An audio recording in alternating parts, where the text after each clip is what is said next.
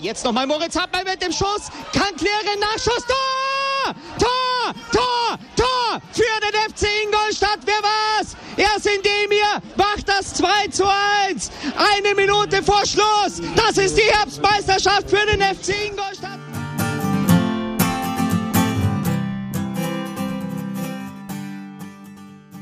Servus Schanzer, herzlich willkommen beim Schanzer Zeitspiel, dem Podcast rund um den FC Ingolstadt. Es ist nicht so lange her, seit wir uns das letzte Mal gehört haben. Trotzdem ist einiges passiert in der Zeit.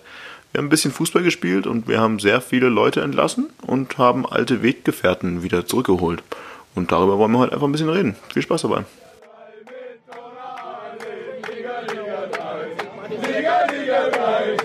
Liga, Liga, Liga 3 mit Donalin, Liga, Liga 3, Liga, Liga 3, Liga, Liga, Liga 3 mit Donalin. Servus Schanzer, willkommen zu einer neuen Folge des Schanzer Zeitspiels. Und es ist mal wieder passiert. Der FC Ingolstadt hat Personal rausgeschmissen und hat sich neues Personal besorgt und hat zwischendurch auch ein bisschen Fußball gespielt. Es wurde definitiv mehr Personal rotiert als Fußball gespielt, seit wir das letzte Mal eine Folge aufgenommen haben, aber da würde ich sagen, wir schauen uns das halt einfach mal in Ruhe an heute. Wir sind wieder zu dritt. Mit der Marco und hier haben wir den Martin und den Bene dabei. Servus, ihr beiden. Hi. Servus. Ja, und ich würde einfach mal vorschlagen, wir gehen durch die Chronologie des Grauens.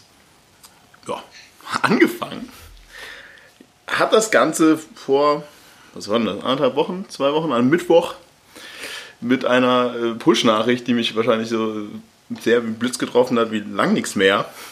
Der FC Ingolstadt und äh, Sportdirektor, Interimssportdirektor und Geschäftsführer Sport Harald Gärtner trennen sich nach zwölf Jahren Zusammenarbeit.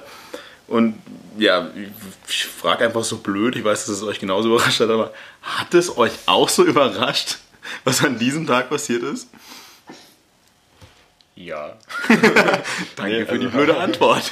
Ja, nee, ich, habe ich genauso wenig kommen sehen irgendwie. Also weder in der zum den Zeitpunkt noch auch inhaltlich äh, ja, jetzt den, den Rauswurf, an, Rauswurf der nächsten im Endeffekt in der in der Linie nach jede Menge Trainern, dem eigentlichen Sportdirektor, jetzt den, den Interimssportdirektor rauszuwerfen. Ähm, ja, hat mich in der Situation schon auch ziemlich überrascht, ähm, auch nicht so begeistert. Also man hat ja die dann relativ schnell auf Social Media sehr, sehr viele schadenfrohe oder erfreute Kommentare gelesen, ging mir irgendwie in der Situation dann gar nicht so. Also man ist ja relativ offen, dass, dass ich schon eigentlich äh, von, von der Art von, von Harald relativ viel gehalten habe und ähm, da auch ziemlich ja, positiv Konstanz irgendwie gegenüberstehe.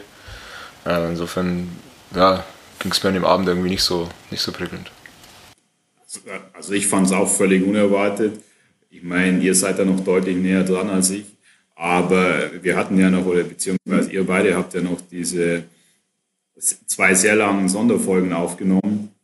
Und äh, also irgendwie muss dann in diesen Wochen ja schon was passiert sein, weil ansonsten wäre es ja irgendwie unlogisch, sich äh, dreieinhalb Stunden Zeit zu nehmen, um mal alles aufzuarbeiten und alles zu erklären, wenn da schon der Plan bestanden hätte, dass man das, äh, dass man sich in naher Zukunft irgendwie trennt.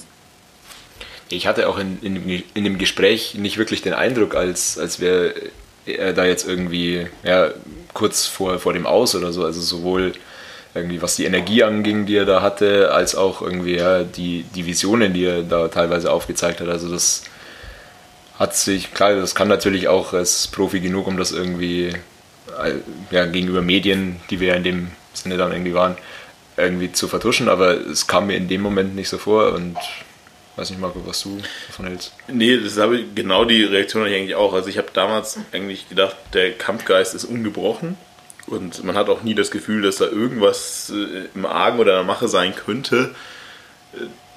Ja, es war natürlich einiges schon so, so ein bisschen Mantra-artig, also diese Durchhalteparolen, aber das ist ja auch vollkommen in Ordnung in dieser, in dieser Zeit und vollkommen legitim. Deswegen sehe ich es ähnlich. Ich habe in dem Gespräch überhaupt nicht das Gefühl gehabt, dass da sowas ins Haus steht.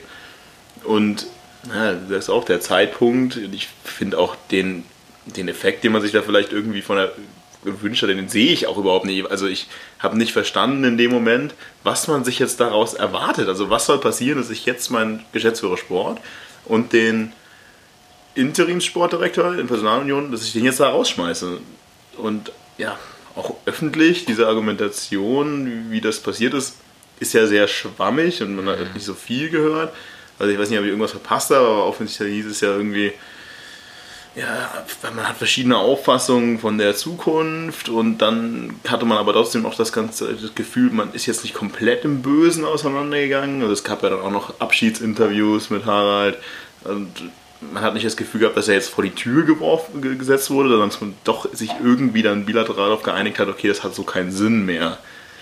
Mhm. Aber wirklich jetzt rauszuhören, warum an dieser Stelle und was der Plan dahinter war, das äh, ist mir komplett schleierhaft. Nee, bringt auch wahrscheinlich jetzt da nichts äh, großartig zu, zu spekulieren. Ich meine, wir sind da auch nur von außen irgendwie dabei. Insofern, klar, also wenn, wenn natürlich einfach die, das Übereinstimmen von beiden Parteien ist, dass es keine Zukunft hat, dann ist es natürlich auch logisch, dass man das relativ schnell irgendwie beendet, beendet um dann eben ja, möglichst schnell auch einen Nachfolger zu finden und so weiter.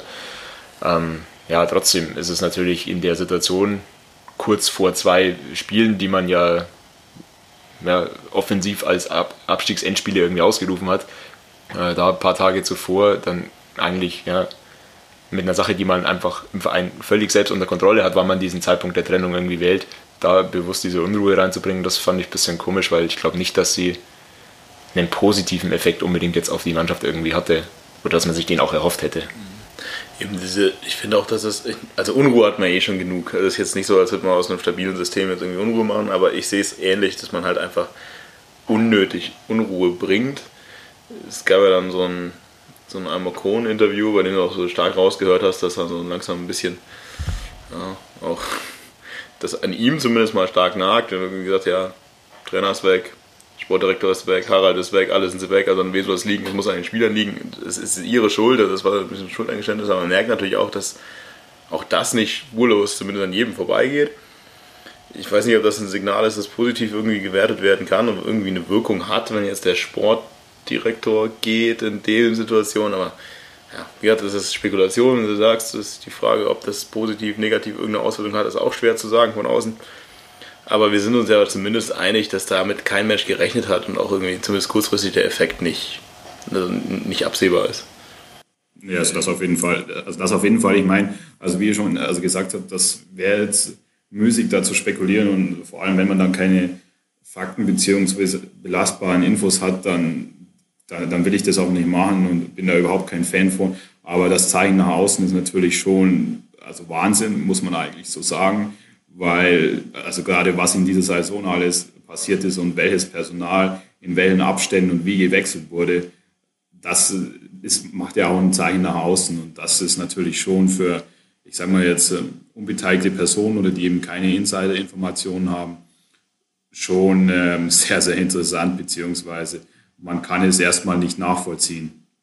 Und mehr kann man dazu aber auch nicht sagen, weil man weiß nicht, was intern passiert ist. Das wäre mal, also oder wäre natürlich interessant zu wissen und wie da die Prozesse sind. Aber wie ihr schon gesagt habt, es sind genau die zwei Spiele, auf die man sich dann fokussiert hat und was auch öffentlich ausgerufen wurde. Und so war der Zeitpunkt schon sehr, sehr überraschend. Das Ganze führte ja dann noch ein bisschen zu ein paar mehr Personalentscheidungen, aber da kommen wir dann gleich nochmal drauf. Ja, schon bevor Harald rausgeschmissen wurde oder bevor sich von Harald getrennt wurde, was sie ja nicht so nennen, wurde verkündet, dass es jetzt acht Endspiele gibt. Das, und die ersten zwei davon sind die, wir schon angekündigt haben, eben Sandhausen Duisburg, die jetzt auch schon hinter uns liegen. Und äh, wir gehen in das Spiel gegen Sandhausen. Natürlich mal wieder mit so einer gehörigen Portion oh, zwischen Hoffnung und äh, Fatalismus, wie es schön mal betitelt hatte. Und haben ja, ich würde sagen, eine gute Voraussetzung. Wir haben 9000 Zuschauer im Stadion, von denen ein paar hundert auch noch durch frei oder vergünstigte Karten ins Stadion gezwungen wurden bei eigentlich sehr gutem Wetter.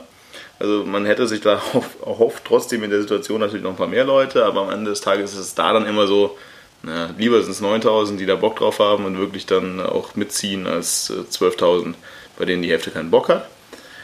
Ja, man will natürlich auch nicht wissen, wie viele es ohne die, die Freikartenaktionen gewesen wären. Aber also ich jetzt an der Kartenaktion gegen Sandhausen sehe ich jetzt auch relativ wenig Verwerfliches. Äh, das war anlässlich irgendwie zehn Jahre Schanzer Fußballschule ähm, für Kinder, die an Fußballcamps irgendwie teilgenommen haben mit Begleitpersonen gegen ein geringes Entgelt. Also da kann man glaube ich nichts sagen, weil das halt auch einfach eine Investition in eine potenzielle zukünftige Fanbasis irgendwie ist. Ja, und ich finde das auch immer, also die Kinder ziehen da auch immer ganz gut mit. Die haben immer ganz Bock, ziemlich Bock, man hat das Gefühl, die, das tut dem der Stimmung eher gut, dass die da rumsitzen auf der Gegend gerade, als wenn irgendwer andere Freibilletchen die Karten bekommen. Von dem her ist das eigentlich eine ganz nette Aktion und da spricht jetzt nichts gegen. Aber wir haben natürlich trotzdem nur 9000 Zuschauer, dafür war die Stimmung eigentlich gut im Stadion. Also ich weiß nicht, wie es du siehst, aber für mich war es tatsächlich die beste Heimstimmung in diesem Jahr. Das steile These vielleicht, steile aber, These. aber ich wüsste spontan nicht, wann es besser war und an der Stelle tatsächlich Respekt an jeden, der da im Stadion war. Ähm, also mir subjektiv kam es verdammt ja, gut rüber und eine extrem hohe Mitmachquote. Lag vielleicht auch irgendwie am ja. Wetter und so, du bist da mehr gewillt mitzumachen. Spielverlauf war ja ursprünglich, also gehst du zumindest in Führung und so, kommt dir entgegen, kommen wir gleich noch dazu, aber allgemein fand ich das sehr positiv. Das ist, was ich meine, also so weniger Leute da sind. Also vor allem in so Situationen sind dann, dann irgendwann mal die Leute da, die es wirklich ernst meinen. Und das hat man da schon gespürt. Das ist mit dem beste Stimmung, ja, könnte jetzt gerade kein Gegenargument bringen. Also ich wüsste jetzt auch nicht, was besser war die Saison. Aber bei dem war es auf jeden Fall sehr ordentlich. Und du gehst dann natürlich auch 1-0 in Führung und denkst dir, jetzt haben wir sie. Also das, das geht nicht. Du kannst das, das, das gewinnen wir heute. Mm, mit einem schön rausgespielten Tor. Symptomatisch irgendwie für uns, dass der Innenverteidiger auf der rechten Seite, auf den linken, nee, auf den rechten Außenverteidiger flankt. Der im linken Strafraum-Eck als einziger steht. Ja. Muttersehen allein straflich, sträflich vernachlässigt von der Sandhäuser Abwehr.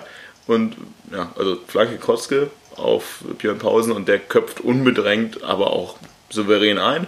Und du gehst 1 in Führung und denkst dir, heute drehen wir da auf, heute machen wir das. Und ja, kam dann am Ende des Tages mal wieder anders. Ich weiß nicht, wie oft ich das schon im Podcast gesagt habe. Ja, ähm, ich habe das, also du sagst ja, wir, du hattest das Gefühl, dass wir das dann definitiv gewinnen, hatte ich irgendwie nicht. Also Sandhausen war für mich auch in der ersten Halbzeit schon überraschend offensiv stark. Ich meine, wir haben uns die eigentlich so mehr so als ja, langes 0-0-Spiel irgendwie zurechtgelegt und dass die offensiv auch nichts drauf haben. Hatten sie aber dann doch irgendwie. Und ich habe irgendwie zur Halbzeit schon gesagt, naja, also wenn wir keins mehr machen, wir, eins kassieren wir auf jeden Fall noch. Und ja, genau so war es ja dann noch irgendwie. Ähm, das, also das 1-1 für mich ist ein typisches FCI-Gegentor für diese Saison, das gefühlt schon sehr, sehr oft passiert ist, jetzt dann auch wieder gegen Duisburg schon. Also ähm, ja, so ein ja, Flankengeber wird überhaupt nicht ja, attackiert, darf unbedingt flanken und der Stürmer steht gefühlt zwischen den beiden Innenverteidigern. Keiner fühlt sich wirklich zuständig oder kommt, kommt ins Kopfballduell und Stürmer darf einklopfen. Ich meine, für mich ist das ganze Spiel irgendwie schon ein bisschen symptomatisch, also für die Saison des FC, beziehungsweise auch für die Rückrunde. Und vor allem, wie ihr schon gesagt habt, du gehst eigentlich eins nur in Führung. Das ist genau das, was du haben willst, dass du eben mal in Führung bist, dass der Gegner reagieren muss, weil der konnte sich auch nicht mit einer Niederlage zufrieden geben. Und vor allem auch die Aktion selber, die, die war ja also zum einen schön anzusehen und zum anderen war es genau das, was man eigentlich will oder was gefordert ist, dass man mal schnell reagiert. Und es war ein Einwurf, eine, deswegen ja in diesem Sinne Standardsituation. Und dann äh, ist es eine feine Einzelaktion von Kotzke, der im, da noch am, am, Gegenspieler vorbeizieht und dann eben den Raum vor sich hat und den nutzen kann für eine perfekte Flanke. Und dann führst du 1-0 und dann, wie du schon gesagt hast, das muss dir eigentlich die Sicherheit geben, dass du dann, ähm, dass das Spiel nach deinen Willen und nach deinen Wünschen verläuft und man dann diese Sicherheit auch ausstrahlen sollte. Und dann hast du ja schon vor der Halbzeit auch so diese ähm, Pfostenschussaktion gehabt, wo du dir eigentlich auch wieder die Chance gegen dich selber kreierst, weil Pledel den Ball nicht wegbringt und sich falsch ausdreht am eigenen 16er. Und ähm, also klar war man auch die bessere und die aktivere Mannschaft, aber man hatte auch immer das Gefühl, oh, wenn da jetzt nicht das 2-0 fällt, dann kann eventuell noch was passieren. Und natürlich, also das 1-1 darf einfach so nicht fallen. Klar war es eine überragende Einzelaktion von Diekmeyer, aber er startet aus der eigenen Hälfte und hat diesen ganzen Raum vor sich und man bekommt nicht den Zugriff dass man ihn ernsthaft attackieren könnte. Und äh, das, das ist dann wieder einfach so ein symptomatisches Gegentor, weil man das Gegentor einfach nicht bekommen darf. Und zumindest nicht in dieser Form, weil da einfach auch die, der Zugriff bzw. die taktische Zuordnung nicht stimmt.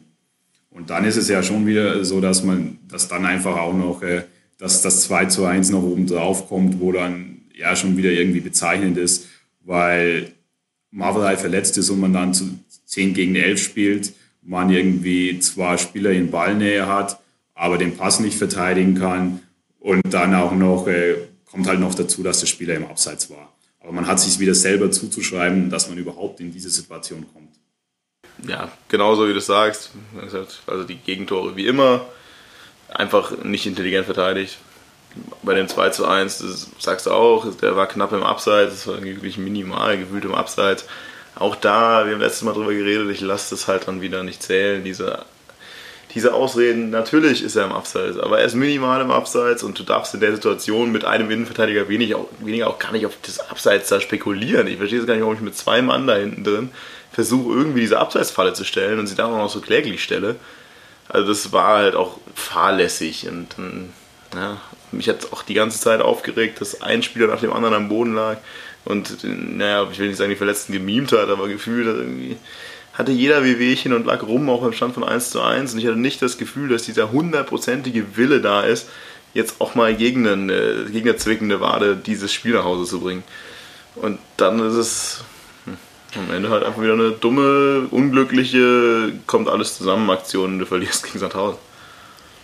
Ja, also alles in allem hätten wir uns wahrscheinlich auch nach einem 1 zu 1 sehr, sehr darüber aufgeregt, ähm, weil jetzt auch nach dem Ausgleich nicht mehr allzu viel in der Offensive ging, habe ich jetzt zumindest noch im Kopf.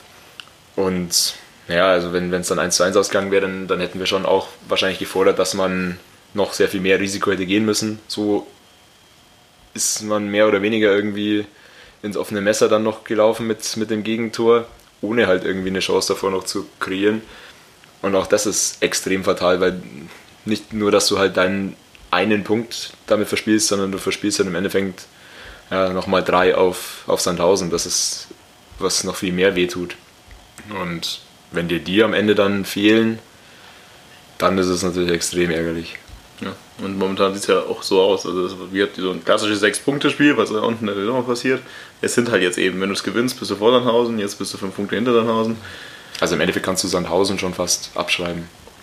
Wenn die so weitermachen, auf jeden Fall. Und ja, sportlich denke ich, soll es das dazu gewesen sein, aber dann zu dem, was nach dem Spiel abgeht, ja, das ist so dein Lieblingsthema erstmal. Also gefühlt hast nach dieser fatalen Niederlage, die gefühlt schon Abstieg war, 200 kleine Kinder auf dem Spielfeld. Also ich, da, da habe ich mir mal wieder gut in mich reinversetzen können, weil da hatte ich auch dermaßen einen Hass, dass 100 kleine Kinder aus Spielfeld rennen und du stehst in der Kurve und denkst dir kommen die endlich, ich bin so dermaßen sauer, bring die Kinder weg, sonst passiert irgendwas und naja. Ja, das hatte ich ehrlich gesagt schon wieder verdrängt, danke für die Erinnerung, aber ja, wir haben das Thema schon mal besprochen und das wird ja mit jedem Spieltag irgendwie kritischer, die Situation. Und du verlierst das fünfte Spiel in Folge und trotzdem ist halt irgendwie, ja, gehen teilweise Spiele aus dem Mannschaftskreis raus, um nochmal irgendwie das paar Monate alte Kind irgendwie auf den, auf den Rasen zu schleifen. Ich meine, das soll alles nicht irgendwie vorwurfsvoll sein gegenüber, dass man sich um seine Familie sorgt und dass man sich freut, dass, dass die Kinder im Stadion sind und die Familie dich unterstützt, aber das ist für mich völlig unangebracht einfach in der Situation. Ich will das aber auch gar nicht irgendwie näher ausführen.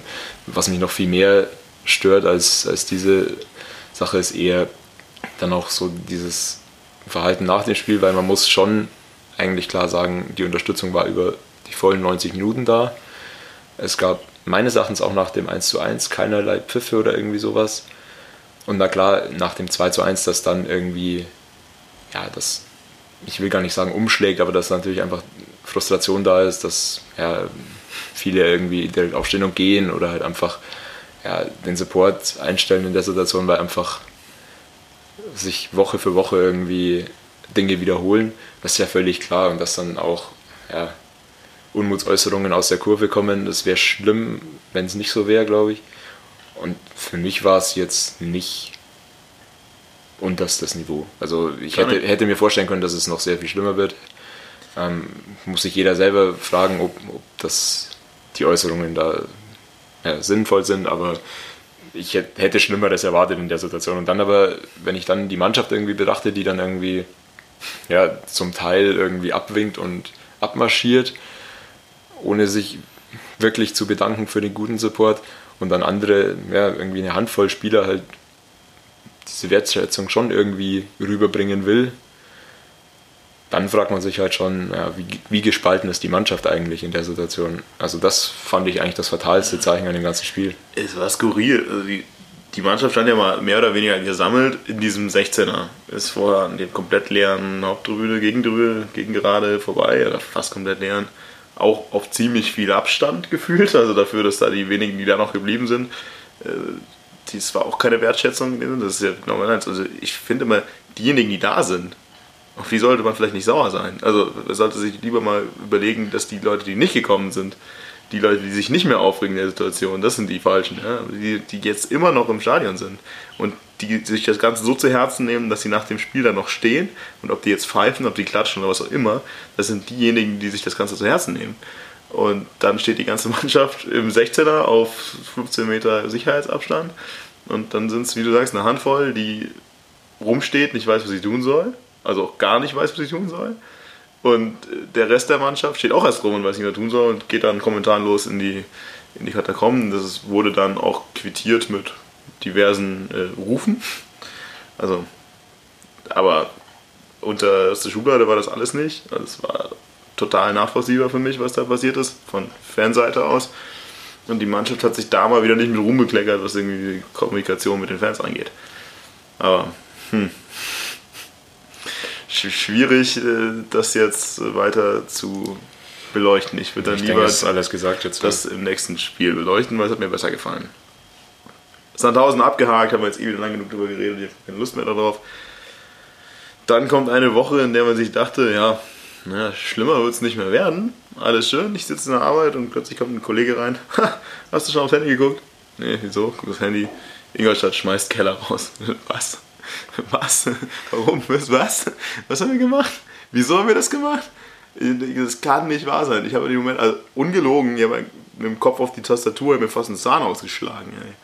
Das ist unglaublich. Ich habe, es wird nicht mehr besser, was dieser Verein jeden Tag abzieht. Und es wurde ja an dem Tag noch besser, aber vielleicht reden wir erstmal über Keller. Also ein Trainer, der jetzt bei uns nicht komplett überzeugt hat, aber meines Erachtens immer noch ein sehr guter ist. Einer der begehrtesten Trainer in den ersten zwei Ligen war in der Zeit, bevor er zu uns gekommen ist. Na, den verbrennen wir in dreieinhalb Monaten, vier Monaten und setzen ihn wieder vor der Tür. Wie passt das alles zusammen? Wie kannst du dir das erklären, Bene? Was, hast du da irgendwie mit gerechnet, dass wir wirklich, ich habe vorher Witze drüber gemacht, dass wir bestimmt wieder nach verlorenem Spiel nach der Länderspielpause den Trainer rausschmeißen. Aber da habe ich selber nicht dran geglaubt, dass das passiert. Und dann das. Also klar habe ich damit nicht gerechnet. Ich meine, dass man äh, dadurch, dass er wieder auch die Kommunikation nach außen war, dass man unabhängig davon also gerne weiter mit ihm zusammenarbeiten will, also unabhängig äh, des Ligaverbleibs beziehungsweise in welcher Liga der FC in der nächsten Saison spielt. Und dann kam das natürlich wieder sehr, sehr unerwartet und ich kann es mir eigentlich nur so erklären, dass nach der Niederlage auch so ein bisschen auf jeden Fall Panik um sich gegriffen hat und man nochmal eine Aktion starten wollte, um einfach zu versuchen, dass noch irgendwas geht, um vielleicht den letzten Funken Hoffnung zu ergreifen, um die zweite Liga zu halten. Und irgendwie, glaube ich, stand ja dann auch im Artikel vom Donaukurier oder so die Aussage dann, dass äh, die Bedingung von Thomas Linke war, dass er etwas Verrücktes machen wollte und dass er einfach noch ein Zeichen setzen wollte an die Mannschaft. Äh, ja, wir versuchen nochmal alles Menschenmögliche und ergreifen, also wie gesagt, alle Möglichkeiten. Und nur so ist es dann zu erklären. Und ob das dann sinnvoll ist, darüber glaube ich, kann man dann streiten. Nur ist es halt wieder sehr, sehr interessant, die Kommunikation, die nach außen zuerst erfolgt ist und was dann drei, vier Tage später gemacht wird. Ja. Immer noch sprachlos, Martin. Ja, also mir, mir ging es genauso in der Situation. Also ich, ich wollte es auch irgendwie nicht wahrhaben. Ähm, konnte es mir dann irgendwie nur so erklären, weil ich meine, also als ich die Meldung gelesen hatte, Ben hat es ja gerade richtig gesagt, im Endeffekt, das war ja eine linke Entscheidung. Allerdings war zu diesem Zeitpunkt noch nicht raus, dass Linke überhaupt auf einmal wieder Verantwortung übernommen hat. Ähm, Deswegen konnte ich es mir eher so erklären mit, okay, wir haben jetzt die Gespräche für den Sportdirektor haben irgendwie zu einem Ergebnis geführt. Es ist ein Sportdirektor da, der möglicherweise sofort übernimmt, der aber irgendwie als Bedingung hat, irgendwie einen eigenen Trainer mitzubringen, um ja, sich möglicherweise für die nächste Saison noch eine Ausgangslage selber zu erkämpfen. Ähm, das hat sich dann relativ schnell ähm, an diesem Tag noch äh, nicht bewahrheitet. Ja, also ich, ich halte das für, für extrem absurd. Ich meine, Bene hat ja gesagt, äh, ja, Linke wollte was Verrücktes machen. Das hat er geschafft. Ja, also mir kam das irgendwie in dem Moment irgendwie so vor, wie wenn ich irgendwie bei Fußballmanager irgendwie mir denke, naja, was passiert eigentlich, wenn du das hier machst? Und wenn schief, es schief geht, kann ich ja immer noch neu starten. Also, ähm, ja, das Schöne ist vielleicht immer, das Ganze es wurde alles am 2. April verkündet. Und ich habe irgendwie das Gefühl gehabt, dass die das Ganze am Montag schon eingetütet hatten und dann gewartet haben, bis der scheiß 1. April vorbei ist, weil ihnen niemand in Fußball Deutschland geglaubt hätte, dass sie das wirklich durchziehen, was sie da getan haben. Das, also, und Keller ist ja nicht das Ende. Das ist ja das Problem an der ganzen Sache. Ja, also, was ich mir so ein bisschen ja, auch noch aufgeschrieben habe, ist halt, dass Keller, äh, Keller nach der nach dem Spiel gegen Sandhausen schon eine gewisse Resignation auch gezeigt hat. Was dann natürlich wahrscheinlich auch nicht den, den positiven Funken jetzt unbedingt auslöst. Aber das rechtfertigt für mich ja, halt nicht wirklich zum dritten Mal in der Saison den Trainer rauszuwerfen. Also wer es jetzt einfach noch nicht kapiert hat, da brauche ich dann auch keinen Effekt mehr irgendwie setzen, indem ich nochmal einen Trainer vor die Tür setze. Wie es ja vorhin gesagt hat, also sowohl von unserer Seite als auch von Kellers Seite wurde ja schon offen darüber geredet, dass man sich gut vorstellen kann, in der dritten Liga weiterzumachen. Und ich meine, das wäre eine super Ausgangsposition gewesen. Wenn du den Trainer wenn du die dritte Liga nehmen kannst, also, uh, da habe ich schon Schlechteres gesehen. Und da muss schon wirklich viel passieren, dass du dir sagst, okay, das, die Brücken reiße ich ein und ich schmeiße jetzt hier ins Keller raus. Und naja. Es ist halt innerhalb kürzester Tage mal wieder irgendwie eine 180-Grad-Drehung. Genauso wie es innerhalb wenigster Wochen von, das ist unser absoluter Wunschtrainer, hin zu, ja, wir haben jetzt, wir spielen ja super und uns fehlt nur so ein ganz kleines Quäntchen, hin zu, wir wollen mit ihm langfristig planen, bis hin zu, jetzt haben wir ihn doch wieder rausgeschmissen. Ne, das ist auch so eine Frage, die wir eben mit, äh, mit Harald ja schon mal besprochen hatten. Also, wenn der Sportdirektor Geschäftsführer Sport weg ist, äh, wo ist das sportliche Know-how, um die nächsten Entscheidungen zu treffen? Und man hat sich ja dann, also, es, was blieb dann übrig mit äh, Franz Spitzauer, der als Marketing- und äh, Finanzgeschäftsführer jetzt nicht unbedingt äh, sofort diese Situation übernehmen muss, also die Verantwortung in die Richtung sportlich übernehmen kann und einem Aufsichtsrat, in dem eigentlich kein sportliches Know-how vorhanden ist, war es ja irgendwie naheliegend, dass man sich irgendwie auf Linke stürzt in dieser Situation, wo man denkt, irgendwie muss ich jetzt irgendwen hier finden, der das Ganze macht und sich dann aber, also so sehr ich Linke schätze, sich dann wirklich in die Situation zu begeben, zu sagen, ja, okay, Thomas, du darfst dir machen, was du möchtest, du kannst den Trainer rausschmeißen, du kannst holen, wen du willst. Hauptsache irgendwer stellt sich jetzt hier hin und hält für uns sportlich den Kopf hin. Das finde ich schon wieder ein fatales Zeichen. Und so ist es ja gekommen. Also es war ja im Endeffekt so, dass Linke wohl entschieden hat, dass Keller rausgehen muss. Das wurde aber erst bekannt, nachdem Keller ja schon weg war. Und in einem Atemzug wurde dann ja, die größte Bombe platzen lassen. Ist, wir haben direkt einen neuen Trainer, inklusive Co-Trainer. Und das ist niemand Geringeres als Thomas Oral. Er ist wieder da. Ja, und äh, was mich sehr freut, Michi Henke. Was mich auch total überrascht hat, dass er sich nach, wie oft gefühlt haben wir den inzwischen dann verarscht und vom Hof gejagt, dass der sich wieder dazu breitschlagen lässt, zu uns zu kommen. Also der muss wirklich irgendwie eine tiefe Liebe entwickelt haben zu dieser Stadt und zu diesem Verein oder zu Thomas Linke, auch, was zu auch was immer. auch immer. Er hat ja lustigerweise in einem Interview jetzt nach dem letzten Spiel irgendwie gesagt, ja, es war alles sehr kurzfristig und hatte nicht viel Zeit zu überlegen, deswegen hat, das auch, hat er auch zugesagt. Also es klang alles so zwischen den Zeilen so ein bisschen wie Fuck, fuck, fuck, warum habe ich das gemacht? Aber er ist wieder da und das mich freut das eigentlich schon, aber Thomas Oral, offene Diskussion. Wie steht ihr zur Wiederverpflichtung von Thomas Oral? Ja, das ist ja lustig. Wir hatten, wir hatten das ja schon mal äh, noch zur Leitl-Nachfolge. Ich glaube, nach Nuri hatten wir es nicht diskutiert, weil da ging es ja relativ schnell zu Keller. Aber damals diskutiert und wir haben das damals schon für einen absolut schlechten Scherz irgendwie gehalten und das halte ich auch jetzt noch. Also ich habe den, den Abschied 2013 irgendwie noch so ein bisschen in Erinnerung und das war ja damals ja nicht gerade rosig. Ja gut, also wenn du dich entschieden hast, dass du wirklich noch was machst und dass du den Trainer wechselst, dann hast du ja eigentlich nur zwei Optionen in der kurzen Zeit.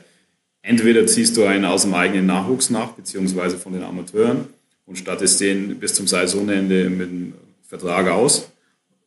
Oder du greifst eben auf einen bekannten Trainer zurück, der schon mal hier war, beziehungsweise der die Verhältnisse kennt und sich auch bereit erklärt, das zu machen. Und da wurde sich dann anscheinend für die zweite Option entschieden. Weil viele andere Möglichkeiten hast du ja nicht. Vor allem, wie ich verstanden habe, gelten alle Verträge. Also auch äh, Sportdirektor bzw. Sportvorstand, also mit äh, Thomas Linke bis zum Saisonende.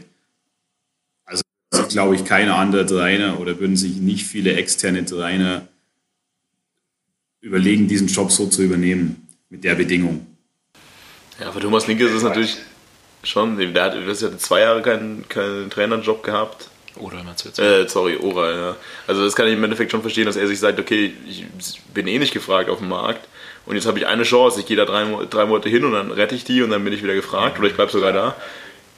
Klar, ich meine, also, also für Thomas Oral also ist es einfach eine Chance, weil ich meine, also in einer schlimmen Situation kannst du ja einen Verein nicht mehr übernehmen und äh, wenn der Abstieg erfolgt, dann ist es einfach die logische Situation und nach so einer Saison kannst du dann sagen, ja, das, das war einfach nicht mehr zu retten, beziehungsweise du hast alles versucht, aber es ging halt nicht.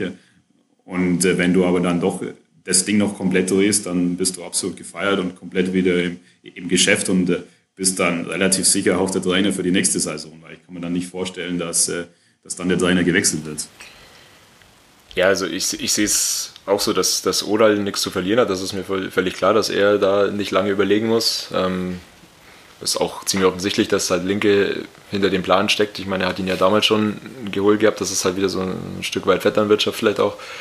Ähm, ja, also realistisch gesehen muss ich in der Situation sogar sagen, traue ich ihm sogar zu, uns nochmal irgendwie ranzubringen oder was aus der Situation rauszuholen.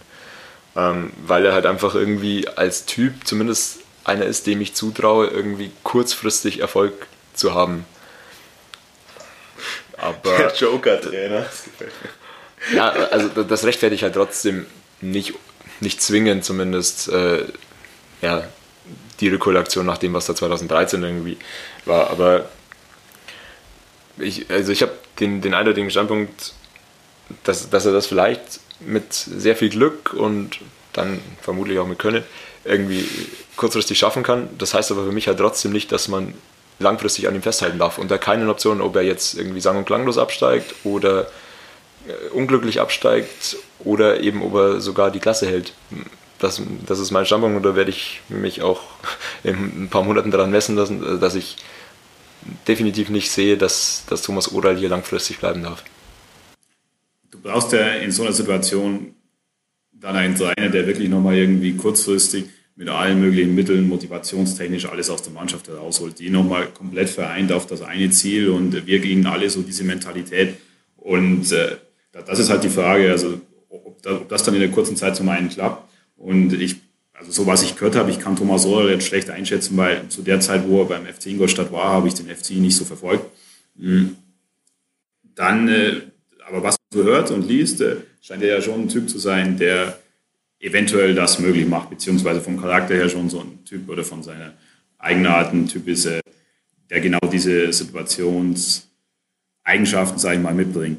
Was mich jetzt eher interessieren würde, ich habe ja gesagt, man hat dann zwei Möglichkeiten. Man zieht einem aus dem eigenen Nachwuchs, beziehungsweise aus den Amateuren hoch oder holt eben einen externen, der die Erfahrung hat, mit Option, mit der anderen Option, was ihr davon gehalten hättet, wenn jetzt oder wenn man zum Beispiel einen wie Roberto Petzold dann zum Trainer bis zum Saisonende gemacht hätte.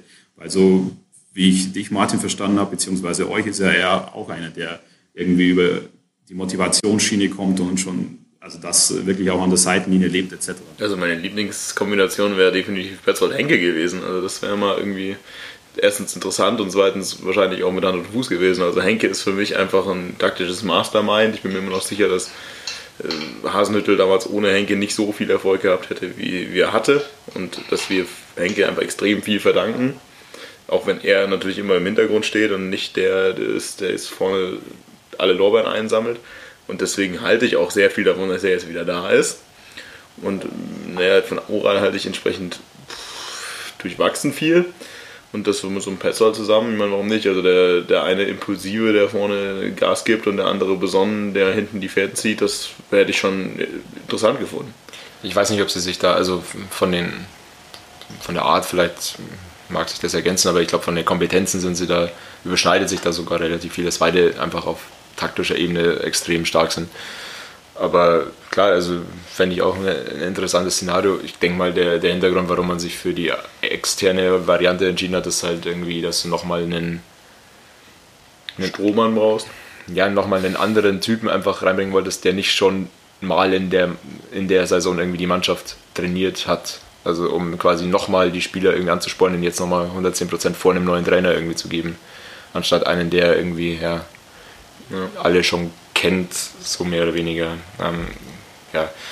Nichtsdestotrotz würde ich es auch sehr, sehr begrüßen, wenn wir langfristig eher auf diese Variante Petzold setzen würden. Gerne mit, gerne mit Henke. Ich glaube, ja, äh, so, so glaub. kritisch wie Ural von irgendwie gefühlt jedem gesehen wurde, so positiv wurde auch Henke, Henkes Rückkehr gesehen. Also da habe ich jetzt keinen gesehen, der das nicht begrüßt hat. Eben. Und das, das war immer noch extrem beliebt bei, bei der Fanbasis sowieso. Und er Erfolg gibt, ihm sowieso recht. Ja, gut. Nein, lassen wir uns halt eines äh, Besseren belehren, dass das alles äh, gar nicht so schlimm ist, wie es erstmal klingt. Eine Personalie gab es noch, die mich persönlich natürlich auch unglaublich gefreut hat.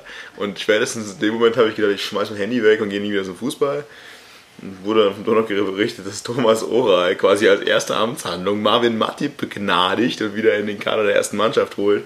Äh, das ist nicht euer Ernst. Ich bin mir nicht sicher, ob es wirklich aus äh, Perspektive für die erste Mannschaft ist oder um die zweite Mannschaft vor dem Ruin zu bewahren. Aber es ist jetzt zumindest mal wieder im Kader der ersten Mannschaft zurück. Mehr möchte ich da eigentlich auch nicht zu sagen. Ich eigentlich auch nicht. Gut, aber also vielleicht grundsätzlich einfach, was diese ganze Woche nochmal angeht, finde ich halt einfach die Außendarstellung in der Woche extrem fatal. Man kann, also es ist nachvollziehbar, dass wir ja alles irgendwie Mögliche versuchen, um diese Liga zu halten. Da brauchen wir nicht drüber reden, wie, wie wichtig die oder wie fatal ein Abstieg für einen Verein von der zweiten in die dritte Liga ist.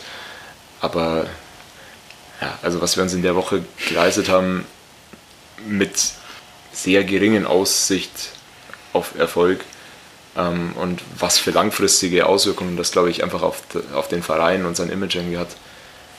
Wenn man das gegenüberstellt, naja, ob das so, so viel Ertrag am Ende bringt, werden wir sehen. Ich meine, vielleicht stehen wir auch in, in zwei Monaten da und sagen, na, na klar, ähm, muss, hat man genauso machen müssen, weil jetzt spielen wir wieder zweite Liga und hat sowieso schon wieder jeder vergessen, dass wir jetzt in der Saison fünf Trainer gebraucht haben. Aber ich, mir hat es nicht, nicht gefallen.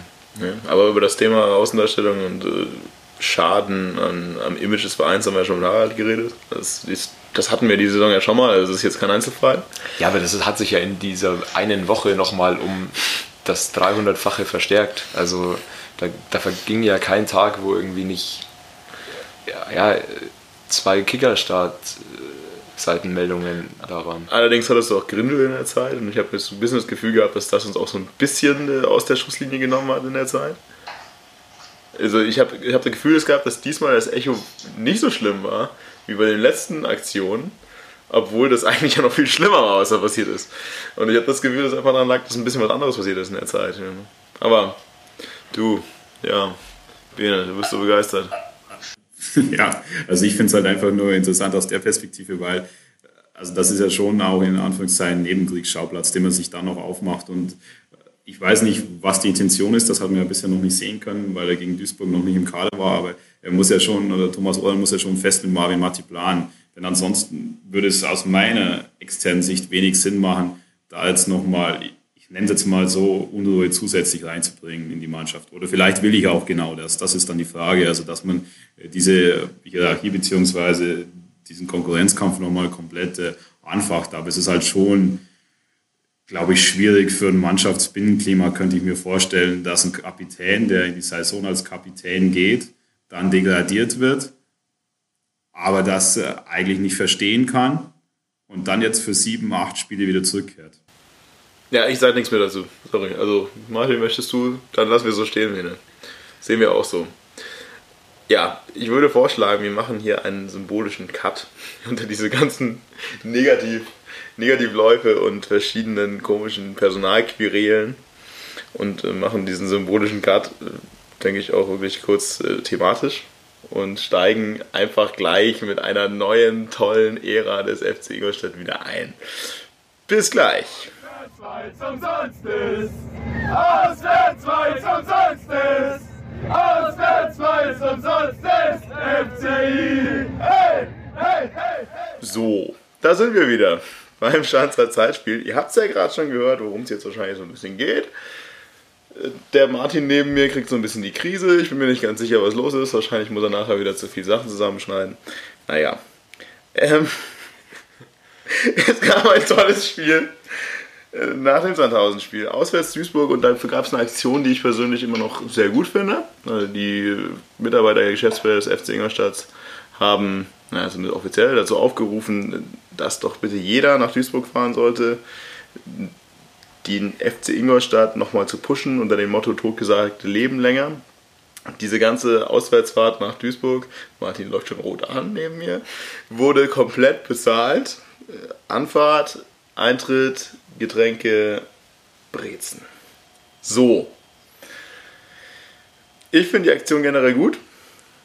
Du stutzt ein bisschen neben mir, Martin? Ja, ich weiß, dass ich mich wieder auf dünnes Eis begebe, wenn ich das kritisiere. Aber ich komme nicht umhin. nee, ähm, ja, na klar, also ich, ich weiß auch, dass es eine gut gemeinte Aktion ist. Ich weiß, dass wir in der Situation jeden gebrauchen können, den wir kriegen können. Ähm, wir haben gerade schon über Außendarstellung geredet. Ähm, wir können, glaube ich, nahtlos anschließen. Ja, also man macht sich natürlich da schon auch ein bisschen lächerlich, wenn, wenn man das einfach so in der Form auch kommuniziert und ähm, dann natürlich irgendwie die Überschrift ist, ja, der FC Ingolstadt zahlt alles plus die Brezeln. Ich, ich bin halt der Meinung, es hat keiner nötig, jetzt wirklich bis auf den letzten Cent diese Auswärtsfahrt gezahlt zu bekommen. Ähm, es ist nicht so, dass es uns oder den meisten, die, die jetzt auch mitgefahren sind, dass es denen so schlecht geht, dass sie sich das nicht selber leisten können.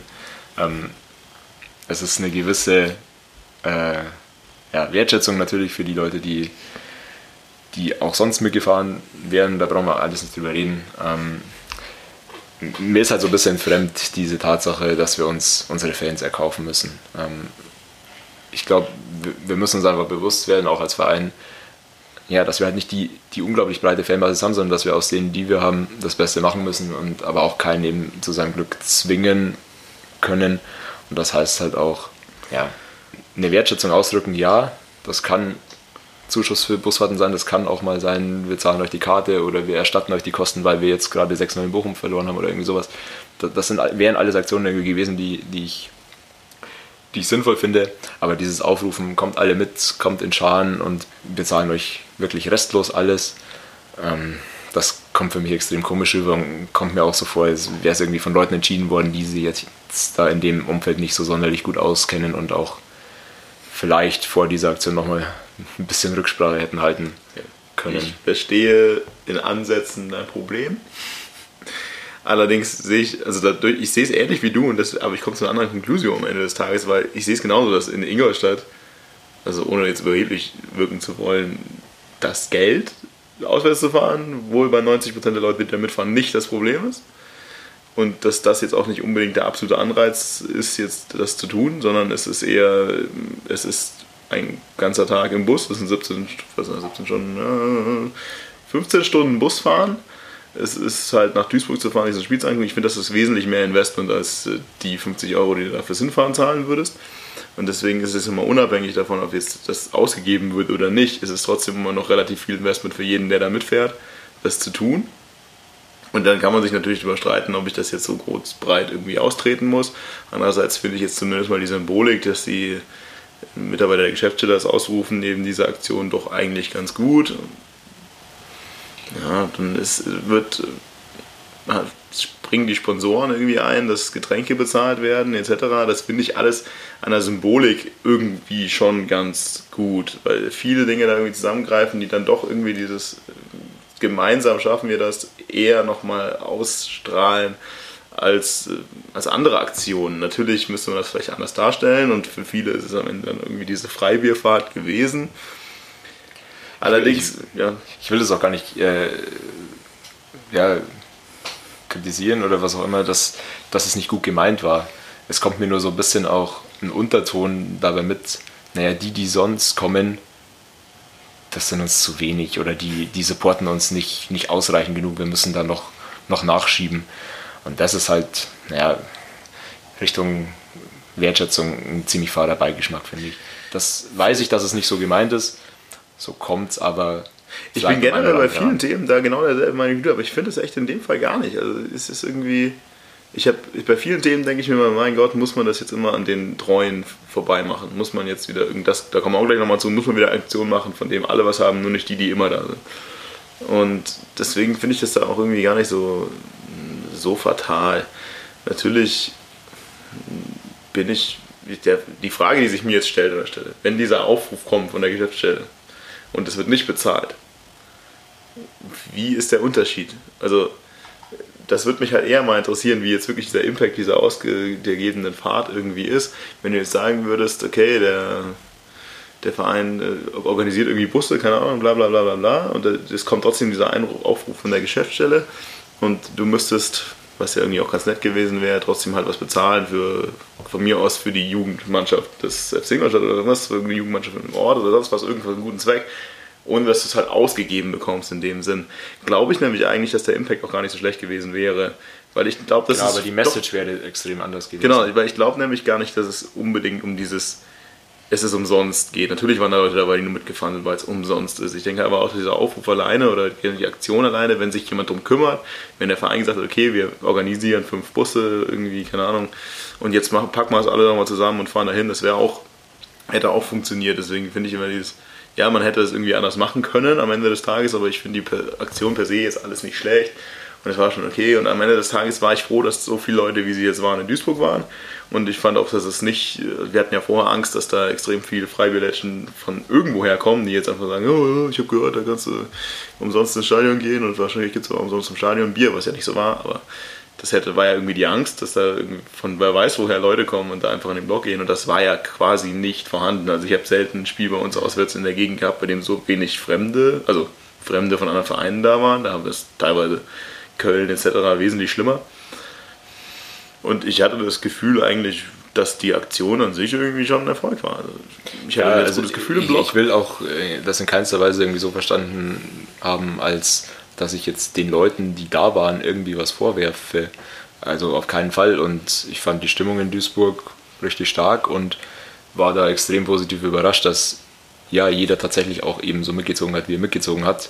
Ähm, weil es hätte ja tatsächlich auch, wie du sagst, sehr viel anders laufen können. Entweder dass da relativ viel Besoffene rumlaufen oder einfach Leute, die sagen, naja, ich bin hier, weil es umsonst ist und ähm, nicht, weil ich hier irgendwie jemand zu unterstützen habe. Und insofern, die Stimmung war, war top. Da, danke auch an jeden, der, der dabei war.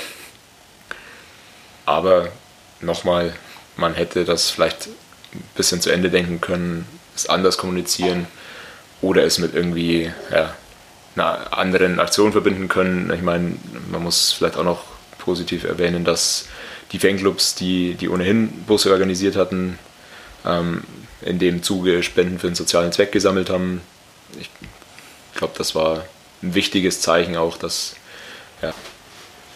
Okay. Also wir halten fest, die Option ist gut, aber nächstes Mal sollte man vielleicht einen Tag länger drüber nachdenken und vielleicht mal Rücksprache halten mit jemandem, der da vielleicht andere Sicht drauf hat. Allerdings muss man natürlich sagen, das war auch alles sehr kurzfristig und es war jetzt auch nicht lange geplant. Okay, ja, genug dafür. Es waren dann relativ viele Leute in Duisburg, also hier waren wir noch nie in Duisburg und ich fand die Stimmung auch ziemlich gut von uns. Also die von Duisburg war erstaunlich schlecht dagegen, finde ich. Also das, ich habe in Duisburg auch schon Besseres gesehen als das. Sowieso ein ziemlich leeres Stadion, was natürlich in der Situation auch verständlich ist und dann auch ein, ein Stadion, das sich relativ wenig mitreißen ließ, gefühlt. Also dafür, dass die ja natürlich auch zwischendurch mal wieder dran waren. Spielverlauf, ja, ja spannend, würde ich mal, mal nennen. Äh, ich, ich, weiß gar nicht wer das erste Tor geschossen Ach, da, Lescano. Uh. Guck mal, muss ja nur ein bisschen meckern und schon macht der Lescano eine Bude. Und ich muss einfach mal sagen, wir unterstellen mir mal, dass es genauso gewollt war.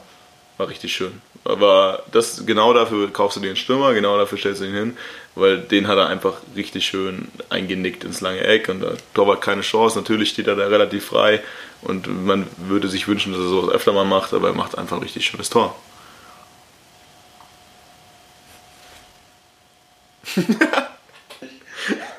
alle gucken mich an, ey. Ich sag einmal was Positives über Lexcano und alle gucken mich an, als hätte ich nicht einen Antichrist geboren, ey. Was ist denn los?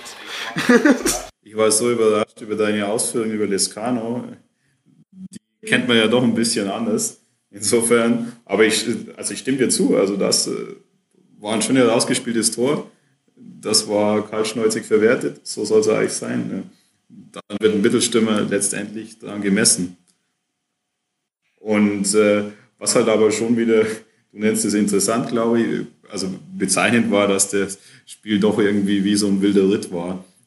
Und äh, vor allem, ich meine, beim 1-1, da passt die Zuordnung schon wieder überhaupt nicht in der Box. Also wenn zwei Spieler komplett frei sind, klar ist die Flanke gut, aber wenn die einfach also zu zweit komplett frei sind, dann stimmt irgendwas in der Zuordnung nicht.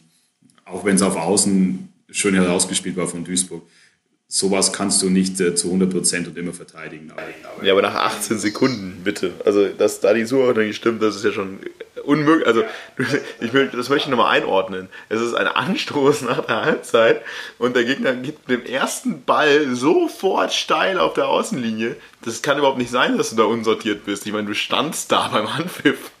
Also, sorry, wie sollen die, das ist ja kein Umschaltspiel. Die stehen da ich stimme dir ja komplett zu, dass äh, die Zuordnung nicht gepasst hat und das vor allem im 16er. Ich meinte nur über die Außenbahn, dass da mit ein, zwei Kontakten mal ein Spieler außen durchbrechen kann. Das kannst du nie zu 100 Prozent verteidigen. Aber klar, absolut, äh, die Situation 18 Sekunden und gerade wenn du 1-0 führst und dann aus der Halbzeit rauskommst, dann muss dir eigentlich klar sein, dass ein Gegner in dieser Situation, vor allem in den ersten 15 Minuten nach der Pause, einiges versuchen wird um äh, an dem Spiel noch was zu ändern. Ja, die, also war, es war wieder so symptomatisch. Also wir gehen 1 in die Halbzeit und es war, also ich fand es okay, dass wir 1 in die Halbzeit gegangen sind. Wenn man so die Zusammenfassung gelesen hat, kam es mir öfter vor, als wären wir die Abstand schlechtere Mannschaft in der ersten Halbzeit gewesen, aber ich fand das gar nicht so. Also viele haben gesagt, dass es aus dem Nichts viel halt glücklich war, dass wir 1 in die Halbzeit gehen. Ich fand es eigentlich okay, was wir in der ersten Halbzeit gemacht haben. Nicht, Martin schaut mich wieder ein bisschen böse an. Was ist eigentlich los? Ja, ja. Ich, ich bin auch nicht ganz sicher, ob, wir, ob das jetzt verdient war, sowohl die Führung als auch das Ergebnis am Schluss. Ähm, was mir halt aufgefallen ist, ist schon, dass, dass sich der Fußball, obwohl Oral ja nur ein paar Tage da war, ein bisschen, bisschen verändert hatte. Also deutlich weniger Ballbesitz als in den Spielen zuvor. Sehr viel einfacherer Fußball, sehr viel schneller vertikal was mir aber eigentlich relativ gut gefallen hat. Also, Technisch limitierte Spieler, Gauss auf der 10. Können wir bitte über Gauss auf der 10 reden? Oder 8 oder so mal war. Aber das war interessant. Also, und Kutschke war gefühlt 90% der Zeit äh, rechter Flügel. Da können wir jetzt auch drüber reden, was wir wollen. Kutschke rechter Flügel. Äh, Kittel links und äh, Gauss für 10. Ja, ich war auch erst extrem skeptisch, dass halt der nächste Trainer kommt, der diese logische Schlussfolgerung zieht.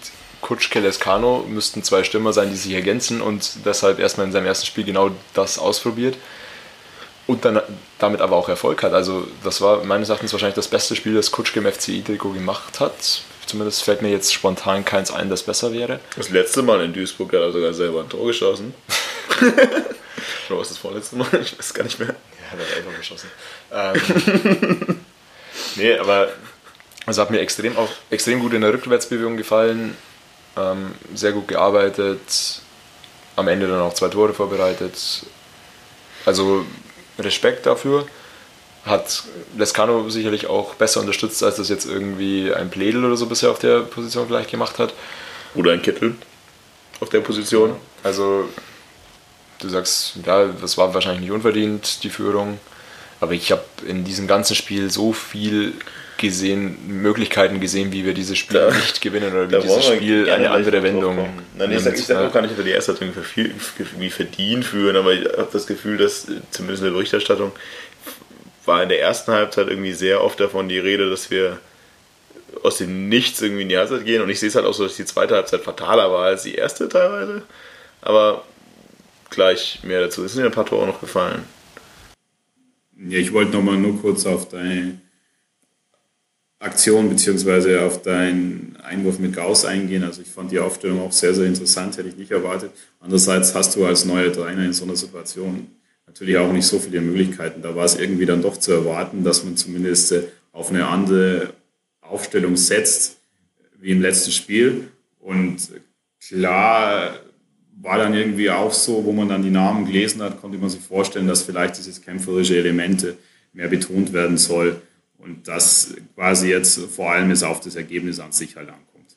Also dass äh, nicht mehr Rücksicht genommen wird, äh, was ja in dieser Situation auch äh, sicher richtig ist, also wie und welche Spielweise, sondern dass irgendwie man die Leute aufs Spielfeld schickt, wo der Trainer erwartet, dass die irgendwie für diese Situation in dem Moment maximal brennen ich fand es auch irgendwie taktisch gesehen, also interessant auf jeden Fall. Ich meine, weil, wie ihr schon gesagt habt, Kutschke und Lescano erwartet man eigentlich nicht und normalerweise, wie ihr auch schon gesagt habt, zumindest in der Situation, dass Kutschke auf rechts außen ist, gibt es eigentlich nicht so viele Synergien.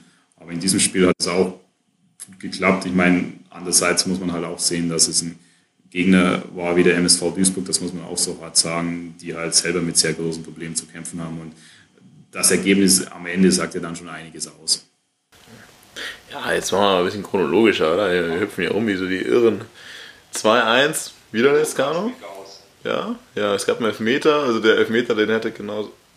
Der Elfmeter, der hätte genauso gut bei uns passieren können. Also, ich weiß ehrlich gesagt nicht mehr genau, wie er heißt. Wer es war, auf jeden Fall Duisburger unbedrängt, köpft sich im eigenen Strafraum den Ball an die Hand, fällt hin, kriegt ihn quasi nochmal an die Hand und dann gibt es zwei gerichtlichen Elfmeter. War natürlich komplett unglücklich, aber den kannst du so geben, musst du wahrscheinlich so geben. Also Lieberknecht sah das nicht so, hat sich aufgeregt, als äh, wäre er gerade um, ja, um den Aufstieg beschissen worden und ist danach auf die Tribüne gegangen bei diesem Elfmeter. Also es war natürlich unglücklich verteidigt, aber es war halt einfach dumm verteidigt. Also sie stehen, man sieht da natürlich auch, wie gesagt, die, die stehen auch irgendwie zurecht da unten. Also man sieht, warum die da unten stehen, man sieht, warum wir da unten stehen. Das sind einfach in manchen Situationen einfach irgendwie blöde Aktionen. Lescano schießt einen Elfmeter, meine, den kannst du alles vorwerfen, aber ich habe immer noch nicht das Gefühl, dass der jemals noch einen Elfmeter verschießt für uns. Aber irgendwann muss vielleicht auch mal ein Torwart merken, also, also das muss ich ja mal rumgesprochen haben, dass Lescano zwei Stunden verzögert und wartet, bis der Torwart zuckt und ihn dann reinmacht. Es gibt halt auch wenig Möglichkeiten, wie du das, also wie du irgendwie der Situation dann her wirst als Torwart, glaube ich. Ich meine, irgendwann zuckst du und dann stehst du auf dem falschen Fuß und dann schiebt er ins andere. Also. Ja, da musst du aber so ein bisschen zucken. Also ja, ich verwäsche das ist, alles ist schwierig sowas. Und in der ersten Liga gäbe es garantiert ein paar Torhüter, bei denen du das nicht machst. Aber in der zweiten Liga wird es wahrscheinlich einfach bei den meisten, die dann jetzt auch so Situationen einfach auch nicht gewohnt sind. Also wenn du jetzt gegen irgendwen spielst, der international schon ein paar Mal Meterschießen hatte, der würde, dich da schon, der würde dich da schon ausschauen. Aber so macht Lescano das dann einfach eiskalt und das ist dann auch das nächste wieder unverständlich. Vom Tor aus dem Spiel ist er alles andere als auskalt. Und wenn es einen Elfmeter gibt, dann sind die immer so dermaßen safe. Da kannst du wirklich Geld draufsetzen. Naja, gut, 2-1 Führung. Der Auswärtsblock war auch bei dem 1-1 eigentlich relativ unbeeindruckt. Der Support war komplett das Spiel über ziemlich stark, fand ich. Und da war natürlich dann richtig Stimmung. Und was mich total gefreut hat, also das war jetzt ein Elfmeter, der vor der Auswärtskurve war, also es war jetzt auch nicht der Weg so weit, aber dass die Mannschaft auch komplett einfach direkt nach dem Elfmeter zur Kurve gekommen ist. Auch Lescano, der als erster vorne weggelaufen ist, der ja auch ja, gescholten ist, sagen wir mal so. Er wurde nie im Stadion angefeindet oder ähnliches, aber ist natürlich jetzt nicht absoluter Publikumsliebling. Er geht vorne weg, geht zur Kurve und rastet mal richtig rein, drin aus und es hat natürlich äh, der Kurve auch nochmal einen Aufschwung gegeben. Ja, die Tore danach, es gab ja noch ein paar, es war jedes Mal selber, also ich habe drei Tore auf, die, auf unsere Kurve und jedes Mal kam, ist in die Mannschaft geschlossen und dahin gekommen, also es war schon wieder ein ganz gutes Zeichen, fand ich. Also mal unabhängig jetzt wie das Spiel war, aber das Zeichen war jetzt nochmal, okay, ja, wir haben es verstanden, wir wollen doch auch nochmal, es ist natürlich einfacher, wenn du ein Tor schießt, da zu jubeln, als wenn du wieder nie verloren hast, dich bepöbeln zu lassen, aber es war zumindest, und das war ja diese Saison auch oft so, dass ein Tor vor der Heimkurve war oder vor der Gästekurve und es wurde irgendwo gejubelt. Da wurde einfach dreimal straight zum Gästeblock und da eskaliert in gesamter Mannstärke. Also das fand ich schon ein gutes Zeichen. Ja, absolut. Also ich auch ein Verfechter davon und das freut mich extrem, äh, wenn sowas, wenn sowas ehrlich auch rüberkommt und das war in dem Moment einfach ehrliche Emotionen ja, das, das sind die Schulterschlüsse und diese Schritte, die eben diese Saison komplett gefehlt haben. Wie du sagst, das, oft wäre der Weg auch nicht weit gewesen, dann wurde aber die Richtung genau in die andere Ecke eingeschlagen und so, so muss es sein ja, man wünscht sich das halt über einen längeren Zeitraum. Mal schauen, wie es jetzt weitergeht. Ja, und vor allem als Selbstverständnis ist es ja auch so, sowas sollte eigentlich selbstverständlich sein. Vor allem in so einer Situation und es, mich freut es halt vor allem, dass es die Spieler waren. Also ich meine, wenn, wenn Kutschke das Tor macht, dann weiß ich auch, dass Kutschke zur Kurve kommt, weil er einfach der Typ ist, das zu tun. Mhm. Aber es macht halt Lescano zweimal und es macht Kittel, auch wenn Kittel, kann hinter den Kittel dann am Ende dann dem Kutschke hinterher rennt, aber es ist auch Kittel, der ja einer von denen war, die ja öfter mal getroffen haben und die aber zielstrebig eher in eine andere Richtung abgedreht sind. Also das ist, war jetzt nicht unbedingt ein erster Weg. Von dem her freut es mich da schon. Also man hat so ein bisschen auch bei beiden so dieses Trotzding-Gefühl, also mit dieses Ich kann's doch. Ja, also ich bin nicht ganz so unfähig, wie ihr denkt. Ähm, von dem her war das, glaube ich, einfach emotional ganz gut. Na, dann denkt man, wo sind wir? 3-1? Zwischen, bei 3-1? Ich habe schon gar, gar, kein Gefühl mehr. Was? 3-1 war, war, war Kittel war 3-1, auch eine ganz schöne Aktion. Und du denkst natürlich, jetzt ist gegessen, jetzt passt. Das war sowieso schon in der 89., 90. Minute. Und dann gibt es aber nochmal einen Elfmeter aus 20 Metern, der mal so sowas von schön war. Elfmeter. So, Elfmeter aus 20 Metern. Guck, so weit ist es schon gekommen. Ein Freischuss aus 20 Metern für Duisburg, der war mal sowas schön, von schön über die über die Mauer unter die Latte gezwirbelt wurde. Ich glaube, wir sollten, hui, bevor wir da drüber sprechen, nochmal äh, Chauner erwähnen. Also, was? Was hat denn Chauner gemacht? Also, der hat uns ja in der zweiten Halbzeit aber am laufenden Band vor Schlimmerem bewahrt. Also dann nicht nur er, also es haben sich auch teilweise irgendwie andere Menschen in Schwarz-Rot in abenteuerlichster Manier irgendwie in irgendwelche Schüsse reingeworfen.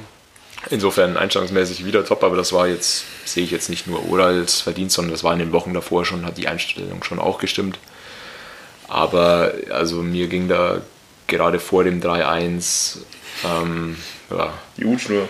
Da war ich aber schon mal kräftig nervös. Also bestes Spiel definitiv von Schauner in Trikot ja. und der hat das Ding alleine, also alleine gewonnen ist übertrieben, aber ohne Schauner hätte man das Ding locker hergeschenkt. Genau, und also irgendwie habe ich auch gesagt beim Stand von 2 1, also einen hält er vielleicht noch, aber irgendwann reicht es dann auch nicht mehr und dann fällt das 3-1 und im nächsten Moment fällt dann auch das 3-2 schon, wo du sagst, ja, der Freistoß, der wäre aber auch vielleicht das 2-2 gewesen. Also insofern Hut ab. Ähm, überraschend, dass äh, Lescano Spieler des Spiels beim Kicker geworden ist. Und Schauner nicht mal in der, nicht mal in der Elf des Tages. Ja, ich musste mir auf Twitter erklären lassen, dass äh, Schuhn von, äh, von Sandhausen wohl noch überragender war, aber das okay. beiseite.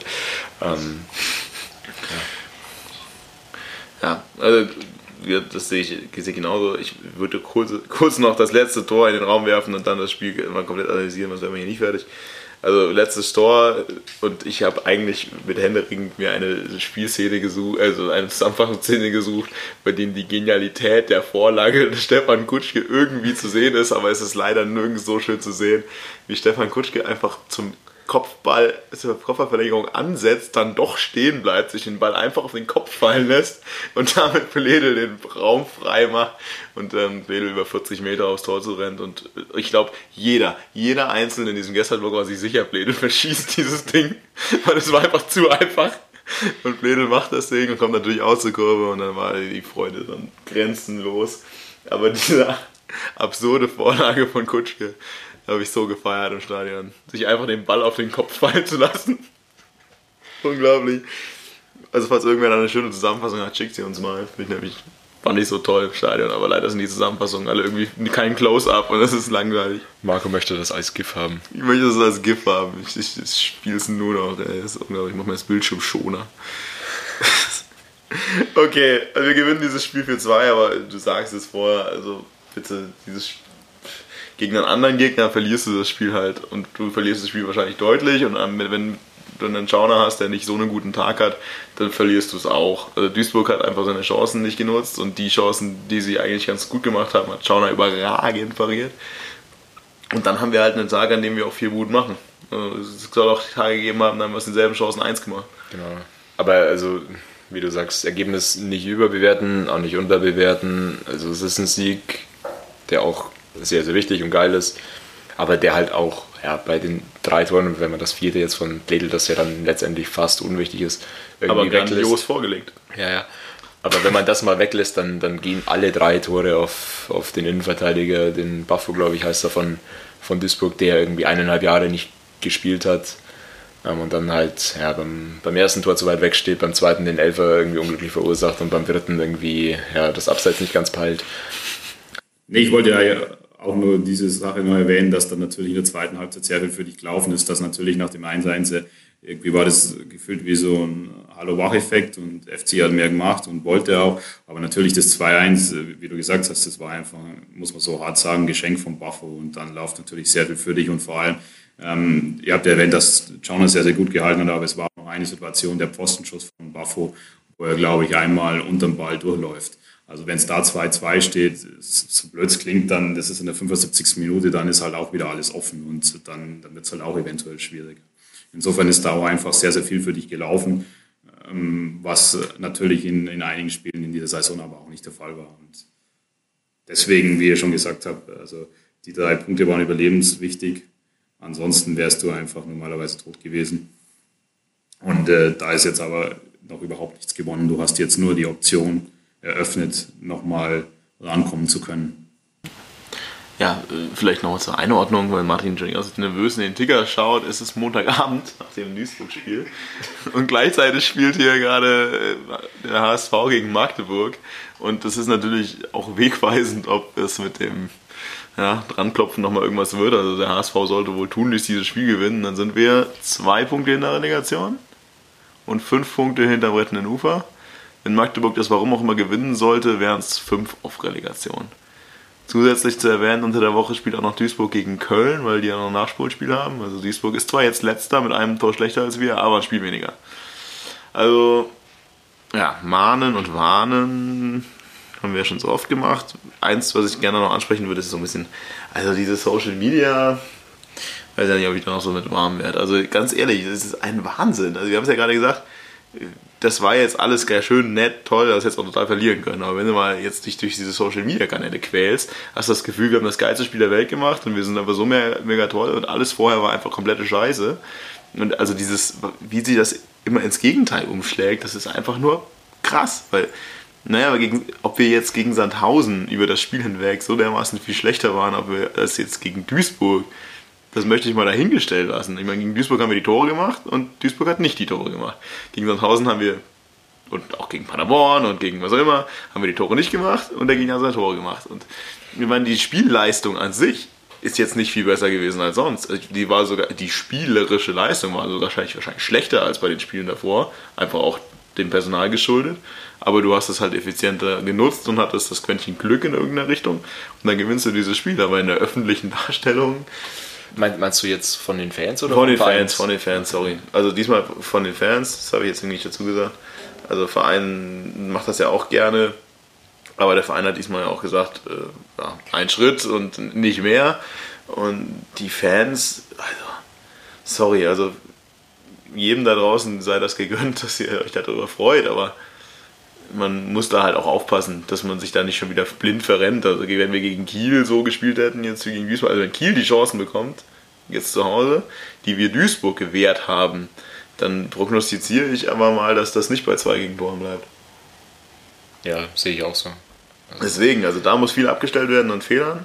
Und vorne muss die Chancenverwertung genauso gut bleiben, wie sie jetzt war. Weil du wirst wahrscheinlich auch nicht so viele Chancen kriegen gegen Kiel. Würde ich jetzt auch mal sagen. Und deswegen, also toll, super, dass wir das gewonnen haben und alles ist schön, dass es so ist, aber das ist das Ergebnis, das jetzt besser war. Bei allem anderen ist es anders, aber nicht unbedingt so viel besser als vorher. Nur halt Ja, jetzt also ich schöner. meine, wir haben, das ist das Einzige, was, was man aus dem Spiel mitnehmen kann. Wir haben den totalen K.O. im Endeffekt verschoben erstmal. Also, weil ja, eine Niederlage wäre wahrscheinlich aus meiner Sicht im Abstieg gleich gekommen, auch wenn es rechnerisch noch Chancen gegeben hätte, aber das wäre, da wäre für mich dann der Punkt da gewesen, wo ich gesagt hätte, jetzt brauchen wir eigentlich nicht mehr drüber reden, dass wir, dass wir jetzt hier alles geben und so weiter. Wenn es ums Rechnerische geht. Und 22 Punkte. Es gibt noch 18. Bedeutet, die 40 Punkte sind noch durchaus realistisch. Ähm, nee, Spaß beiseite. Also das ist natürlich alles nicht vorbei, aber du musst jetzt halt anfangen, mehr zu punkten als die anderen. Und wenn du mal siehst, dass Sandhausen jetzt auch gegen Paderborn ja bis kurz vor Schluss noch 1-0 vorne war und es dann am Ende Gott sei Dank nicht geschafft hat zu gewinnen, dann weißt du natürlich auch, die anderen können durchaus punkten. Und das ist natürlich gefährlich. Und es reicht nicht nur an Duisburg vorbeizukommen. Dass man sagt, okay, Duisburg sah schon noch ein bisschen desolat aus, das Ganze, aber nur Duisburg zu überholen reicht halt nicht. Du musst halt mindestens noch Magdeburg überholen oder doch Sandhausen. Aber wir hoffen natürlich darauf, dass das funktioniert. Ja. Was haben wir noch so? Ja, beschließen wir, beschließen wir Duisburg? Ja, haben wir ja im Endeffekt schon durch den Ausblick, den wir jetzt auch schon ein bisschen gemacht haben. Okay, wir beschließen Duisburg. Stimmung ist wieder eigentlich ganz gut und in der Hoffnung, dass eben das nächste Spiel gegen Kiel ähnlich gut wird und dass die Mannschaft halt auch, also jetzt hoffe ich sowieso darauf, dass es keinen Grund mehr gibt, irgendwie in negatives Feedback umzuschlagen gegenüber der Mannschaft, aber dass halt einfach diese positive Stimmung aus dem Duisburg-Spiel zwischen Mannschaft und Fans auch mitgenommen werden kann. Ja, dann dachten sich natürlich alle, ach komm, Keller raus, linke Oral und Lenke rein. Das ist einfach nicht genug Unruhe im Verein. Lass doch noch ein paar Leute rausschmeißen. Und ich glaube, Martin, du musst fast äh, uns da mal durchführen, weil ich schon wieder gar nicht mehr weiß, was passiert ist. Fabian Gerber ist raus, das sehe ich. Also, der war Individualtrainer. Ich wusste gar nicht, dass es den überhaupt noch gibt bei uns. Aber er ist Individualtrainer gewesen. Ich weiß ehrlich gesagt auch nicht genau, wofür der Individualtrainer am Ende des Tages verantwortlich zu machen ist. Aber auf jeden Fall ist der jetzt auch nicht mehr da. Ja, also ich, habe den Punkt eigentlich nur auf die Agenda gesetzt, um einfach noch so ein bisschen zu verdeutlichen, dass äh, wie viel, wie unglaublich viel einfach in dieser Woche passiert ist. Ähm, ja, wir müssen da jetzt auch nicht ellenlang drüber reden, auch was, was Kerber gemacht hat und was nicht. Ähm, es ist einfach Weil du es nicht eine- weißt oder weil es Ja, nicht so wichtig auch nicht ist? weiß. So, danke Martin. Aber es ist einfach, es ist einfach für mich eine interessante Randnotiz, äh, dass dann einfach, dann kommt ein Tag, denkst du, jetzt haben wir schon lange keinen mehr rausgeworfen und dann, dann kommt aber trotzdem wieder eine Meldung und das heißt, ja, übrigens Gerber haben wir auch äh, rausgeworfen. Ähm, was so ein bisschen, ja, also wenn ich mich richtig, richtig erinnere, war es auch genau so, dass, dass Oral damals schon den Spieler Fabian Gerber irgendwie ein bisschen, bisschen abgesägt hatte. Also insofern war das wahrscheinlich irgendwie logisch, dass da keine jetzt allzu langfristige Zusammenarbeit daraus entsteht. Aber es sind einfach so, so Themen, wenn man sagt, ja, wir holen jetzt für, für sieben Spiele nochmal einen, einen Trainer und auch einen Co-Trainer, was ja Sinn oder unsinnig ist, aber halt eben dann wieder das komplette Team, das man sich aufgebaut hat, mit einem, ja, auch einer Person mit Fabian Gerber, der ja hier Vergangenheit hat und zum Aufstieg geschossen ja, hat. ein- noch relativ jung ist für einen Trainer, der hier sich vielleicht möglicherweise auch in eine Richtung irgendwie entwickeln kann. Und sowas wird dann wieder aber wegen so einer kurzfristigen Lösung wieder komplett über den Haufen geworfen und im Endeffekt auch damals wie zum Beispiel Henke, der im Endeffekt ja, auch hier gewillt gewesen wäre, länger zu bleiben und dann einfach, weil Leitl keine Lust hatte auf einen erfahrenen Co-Trainer. Koczynski vor. Was Koczynski? Bei weiß- beiden, bei beiden. Ja, genau. Zweimal. Also, ja, deswegen so dieses, wir, wir machen eine kurzfristige Aktion und das zieht aber einen unglaublichen Rattenschwanz irgendwie hinterher. Das ist so ein bisschen komisch und auch kostet ja, das ist wahrscheinlich auch alles irgendwie Geld, wenn man Leute irgendwie Abfindungen zahlt oder und dann neue Verträge abschließen. Also Wir haben es ja. sind wieder bei, bei Ertrag und äh, Kosten, aber das alles nur am Rande. Äh, Vollständigkeit halber, Mark, Mark Fotheringham ist, äh, ist jetzt im ich weiß nicht, ob er auch Individualcoach ist oder ob er einfach irgendwie im Trainerteam ist. Marco zeigt mir an, dass er Keine nichts Ahnung, dazu sagen keine möchte. Ahnung. Ich weiß nicht mal, wie man den ausspricht. Ich habe nur nie gehört. Ich habe das jetzt auch nach meinem besten Wissen als Schotte, also Du hast es, glaube ich, zu deutlich ausgesprochen. wahrscheinlich. Genau, ja. Nächster auf der Liste ist irgendwie äh, Patrick Kaub, äh, U17-Trainer wurde unter der Woche ja, freigestellt. Im Endeffekt, man hat äh, Roberto Petzold in die U17 runtergezogen Als Retter. als Retter, genau. Und die U19, die ja schon gerettet ist von Petzold quasi, ähm, wird jetzt bis Saisonende von Sabrina Wittmann, äh, Fabian Reichler und Ralf Gunisch betreut. Äh, super Trio, dem ich äh, sehr, sehr viel Erfolg wünsche an der Stelle noch. Ja, auch interessante Sache, weil Petzold finde ich, weiß nicht, werdet ihr jetzt nicht so viel dazu sagen wollen können. Ja, generell finde ich das schon, also ich, ich finde es halt einfach irgendwie lustig, dass man den Betzold als Feuerwehrmann für die U17 einsetzt, aber ist dann nicht zutraut, vorher, doch Feuerwehrmann für die, für die erste Mannschaft zu machen. Allein finde ich die, also ich meine, ich weiß nicht, ob das generell gang und gäbe ist, weil ich mich jetzt nicht so mit Jugendmannschaften auskenne, aber aus einer Jugendmannschaft, also aus einer A-Jugend, den Trainer abzuziehen, weil es da ganz gut lief und dann halt so U17 zu schieben, weil es da nicht läuft, das finde ich einfach schon sehr, äh, ja, wie Humankapital. Wir schieben einfach Leute rum, wie uns gerade passt. Ja, also ich traue mir jetzt auch nicht zu, die Arbeit von Patrick Kaub irgendwie zu beurteilen. Man muss halt einfach, wenn man die Fakten sieht, standen sie knapp über dem Strich, aber halt auch über dem Strich, was jetzt schon in der Tabellenregion ist, wo ich zumindest irgendwie die Mannschaft erwartet hatte. Dass es knapp geworden wäre, da brauchen wir nicht drüber reden und dass es unglaublich wichtig ist, dass vor allem, wenn die Profis absteigen, zumindest die U17 und U19 in der Bundesliga bleiben für diesen Verein. Ähm, da brauchen wir auch nicht drüber reden. Aber ja, also hat mich jetzt auch überrascht. Man weiß auch nicht, ob das jetzt eine Aktion ist, die irgendwie Linke mit, mit seiner Ich mach mal was Verrücktes ähm, zu verantworten hat. Ich glaube, dass das wahrscheinlich eher losgelöst davon Ja. ist und jetzt einfach irgendwie zufällig da mit, mit reinrutscht.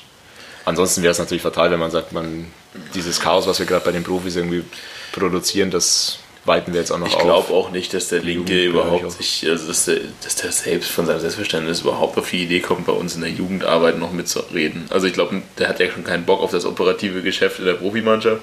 Dass der jetzt noch groß irgendwie Personalentscheidungen für die zweite Mannschaft, äh, für die Jugendmannschaft Naja, andererseits weiß ich nicht, ob, ob die NLZ-Leiter ähm, quasi disziplinarisch berechtigt dazu sind, diese Entscheidung ja, umzusetzen oder ob man sagt, äh, Aber was ist Gärtner war ja gar nicht da. Ja, was es ist denn jetzt Linke ja überhaupt keinen auf dem Papier? Der ist doch nicht Geschäftsführer Sport. Der ist doch nur äh, Sportdirektor. sportlicher Verantwortlicher. Ich weiß nicht, wie weit das geht. Ja. Also interessante Frage, wollen wir auch nicht näher vertiefen, ist wieder alles Spekulation. Noch mal eine fragt Thomas, ne? Nee. Oh, nicht Oral, Linke. Also man muss vielleicht auch einfach der Vollständigkeit halber sagen, so, so sehr man das irgendwie ja, gut oder schlecht finden kann, dass man da jetzt bei der U17 auch noch rumwütet. Äh, auch Es hat funktioniert, es hat die U17 funktioniert, hat gewonnen. die U17 so. hat gewonnen und plötzlich alles weiß, ist auf ne? sehr gutem Weg. Ja, nachdem ich es dir vorher gesagt habe. Ach Quatsch, das wusste ich vorher schon. Auch die U19 hat gewonnen. Ja, die haben alle, außer die U14, die hat verloren. Alle anderen haben eigentlich gewonnen. Auch die Frauenmannschaft hat gewonnen. Gegen Nürnberg. Kurzer Einwand, Marco, wie bist du jetzt da so gut informiert? Ich dachte, du verschläfst am Sonntag immer die Spiele. Ja, ich habe ja Social Media und äh, da meine Quellen. Also entweder der Verein, wenn er das postet, oder ja, andere Social Accounts, die wohl nichts Besseres zu tun haben, als irgendwie am Sonntag Nachmittag bei der Frauenmannschaft des FC Ingolstadt gegen Nürnberg dabei zu sein. Was ich natürlich sehr, sehr, sehr bewundere, dass das gemacht wird. Okay, wir machen weiter. Ja, so, danke, sorry. Also, ja, nur um euch da nochmal einen Ausblick zu geben, es ist nicht nur die Profimannschaft, die äh, drüber und drunter geht. Wir haben natürlich auch Jugendmannschaften, bei denen man ein richtiges Beben machen kann. So auch bei der U21, wo der Vertrag von Thomas Kurz offenbar relativ kurzfristig jetzt auch aufgelöst wurde. Kurzfristig. kurzfristig im wahrsten Sinne des Wortes. Ähm, heute ist uns aber auch kein Wortspiel irgendwie zu schade. Ähm, Wir haben noch keine. Egal. aber was nicht wisst, kann ja Kommt noch noch, kommt noch, kommt noch. Ähm. Aber du sagst es scheinbar, ist das irgendwie inzwischen auch belegbar oder geht das immer noch um irgendwelche Instagram-Posts, die Kollegen gepostet haben? Nee, also ich glaube, kommuniziert wurde noch nichts. Ähm, aber insofern wollen wir da auch nicht weiter spekulieren. Also für Faktenbasis ist bisher Insta sind Instagram-Posts von seinen Teamkollegen, ne? Irgendwie das so. ist- Also da es klang so ein bisschen, als wäre da was vorgefallen. Können wir jetzt aber auch nicht tiefer drauf eingehen. Ja, gut, dann äh, richten wir unseren Blick nach vorne. Es kommen weitere sechs Endspiele. Das einfach so ist, jetzt halt nicht mehr gegen direkte Konkurrenten, sondern jetzt leider mal wieder gegen welche, die äh, ganz gut im Saft stehen. Und als nächstes ist das Heimspiel gegen Kiel. Und der HSV führt gerade übrigens gegen Magdeburg und Martin eskaliert dezent. Ich mache einfach weiter. Jetzt werde ich nie wieder in den Millanton eingeladen, weil ich mich gerade für ein HSV-Tor gefreut habe. Der Martin hat sich so dermaßen für das HSV gesagt und er hat hier ganz, ganz, ganz, ganz obszöne Gesten gemacht. Egal. Auf jeden Fall ähm, kommt das nächste Spiel zu Hause gegen Kiel. Kiel ist äh, immer noch irgendwie im Aufstiegsrennen. Also, sorry, dass das immer noch. Ja, guckst nicht so, oder? Kann, musst du mich entschuldigen. Cool, ist Wahnsinn, egal was, Entschuldigung, also egal was ich sage, der Martin guckt heute eigentlich jedes Mal nur verstört oder erschreckt oder boshaft. Ich weiß auch, ich weiß auch gar nicht, was ich immer sage. Guck mal, die Tabelle macht die auf, ja, guck, Kiel, Fünfter, drei Punkte hinter dem Relegationsplatz, eben. Also Kiel klopft leider immer noch oben an, deswegen wird das, auch kein leichtes Spiel werden. Ja, und wir haben mal wieder eine Freikartenaktion, über die sich Martin wahrscheinlich auch gleich wieder tierisch aufregen kann. Da kann ich mich allerdings auch drüber aufregen. Also wenn du möchtest, kann ich anfangen. Dann mach du das, weil ich habe vorher schon. Genau, also ich möchte nicht näher auf diese, es ist eine Freikartenaktion eines unserer Hauptsponsoren, ist von Mediamarkt. Ich möchte nicht auf den Slogan eingehen, der da dann kommt, das machen wir einfach noch zu viel Werbung. Auf jeden Fall kannst du dir Freikarten von Mediamarkt organisieren zu diesem Spiel gegen Kiel. Und das ist wieder jetzt sowas, wo ich vorher noch gesagt habe, also mich regen Sachen auf, die, bei denen du als Fan denkst, vor allem als einer als Dauerkarteninhaber und als jemand, der immer da ist, das Auswärtsspiel irgendwie fährt, dass du dich, dass du irgendwie verarscht wirst. Und da sah ich jetzt die Busfahrt nicht so, weil dann hat ja auch irgendwie jeder von profitiert und auf der anderen Seite die vergünstigte Kartenaktion der der Fußballschule fand ich auch okay, weil das ist ja auch, wie gesagt, da profitieren die Kinder von, das ist auch super. Aber das ist jetzt wieder so eine Aktion. Also, sorry, wenn, wenn wer jetzt in der Situation nicht von selber ins Stadion geht, und auch da haben wir vorher drüber geredet, also an den 10, 20 Euro, je nachdem, was du da für eine Karte kaufst, da wird es wohl nicht dran scheitern, momentan ins Stadion zu gehen. Und wer sich jetzt dann so eine Freikarte holen muss, um in der Situation die Mannschaft zu unterstützen, puh, also ist natürlich irgendwie jedem sich selbst überlassen. Und es gibt ja hier auch Leute, die sich das dann irgendwie doch nicht hätten leisten können, wenn es die Karte nicht gäbe, aber ich verstehe immer den Sinn solcher Aktionen nicht. Also, wir hatten gegen 1000, 9000 Zuschauer und das ist jetzt natürlich Angst, dass man gegen Kiel ähnliche Zuschauerzahlen erreicht, irgendwie 8.000 bis 9.000, weil von Kiel jetzt auch wahrscheinlich, weiß nicht, wie viel können wir erwarten, dass aus Kiel mitkommt. Sandhausen war ja doch relativ viele, da die ja auch eine gesponserte Aktion hatten. Ja, also man willst du wahrscheinlich eher mit 8,5, 8, 8,5 rechnen ohne so eine Aktion. Jetzt fehlt uns, glaube ich, die Information, wie viele Freikarten da sind. 500. 500 Freikarten. Und Sitzplatz. Stehplatz? Sitzplatz. Also es geht zumindest das, also Gerücht zumindest. Ja.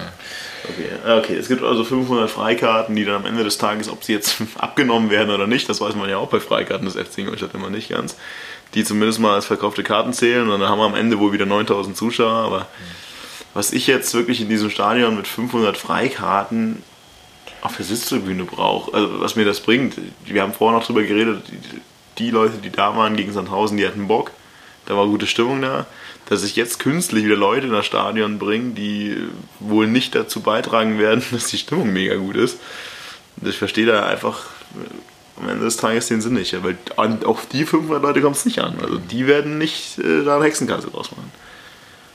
Ja, also wir sind halt wieder bei dem Thema irgendwie Wertschätzung der Leute, die irgendwie immer da sind. Ähm, ich will das jetzt auch gar nicht mehr allzu, allzu weit stressen, aber es ist de facto einfach so, dass eine Dauerkarte beim FC Ingolstadt sich wirklich nur für jemanden rentiert, der auch definitiv jedes Spiel da ist. Jemand, der, also es, es geht nicht wie in der Bundesliga darum, wo du sagst, ja, ich kaufe mir eine Dauerkarte, weil sonst kriege ich möglicherweise keine Karte oder sowas in die Richtung.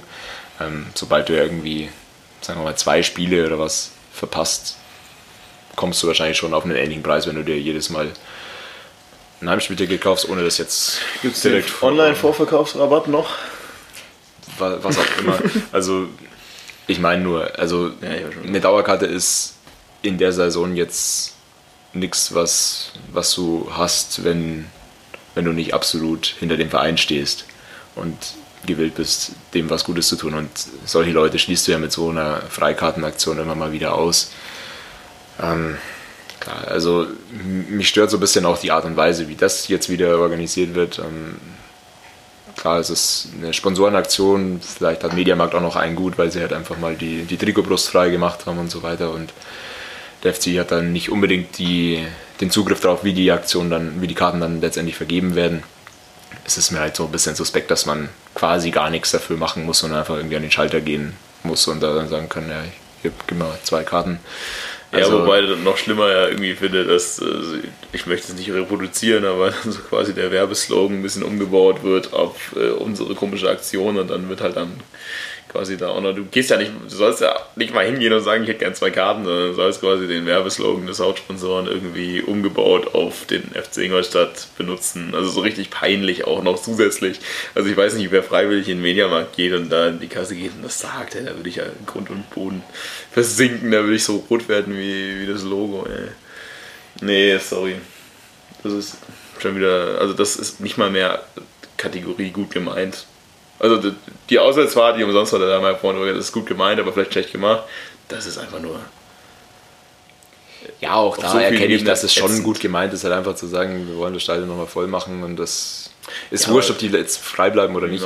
Aber es ist halt wieder ein gewisser Unterton oder Beigeschmack, der da mitschwingt, womit man sich langfristig einfach andere Leute vergrault, die man wahrscheinlich wichtiger bräuchte als jetzt die 500 Leute. Ja, vor allem hatten wir das Thema ja früher. Also ich meine, das gab es ja früher oft. Ich erinnere an diese komischen IG Metallkarten und so ein Zeug. Ja, wo du da gefühlt jede zweite Woche für 5 Euro so eine IG Metallkarte zocken konntest. Und dann gab es noch die Aktion, die ja noch ganz okay ist, dass in den Schulen etc. Freikarten verteilt wurden früher. Da gedacht, das ist wieder ganz okay. Aber das hatten wir ja früher oft und früher hatten wir oft die Diskussion, dass das äh, der falsche Weg ist. Dann wurde zwischendurch mal irgendwie versucht, in die Richtung zu gehen. Ja, man versucht irgendwie künstlich den Dauerkartenbesitzern dann noch so ein Goodie mitzugeben. Dann gab es irgendwie so einen räudigen Schal, den keiner braucht.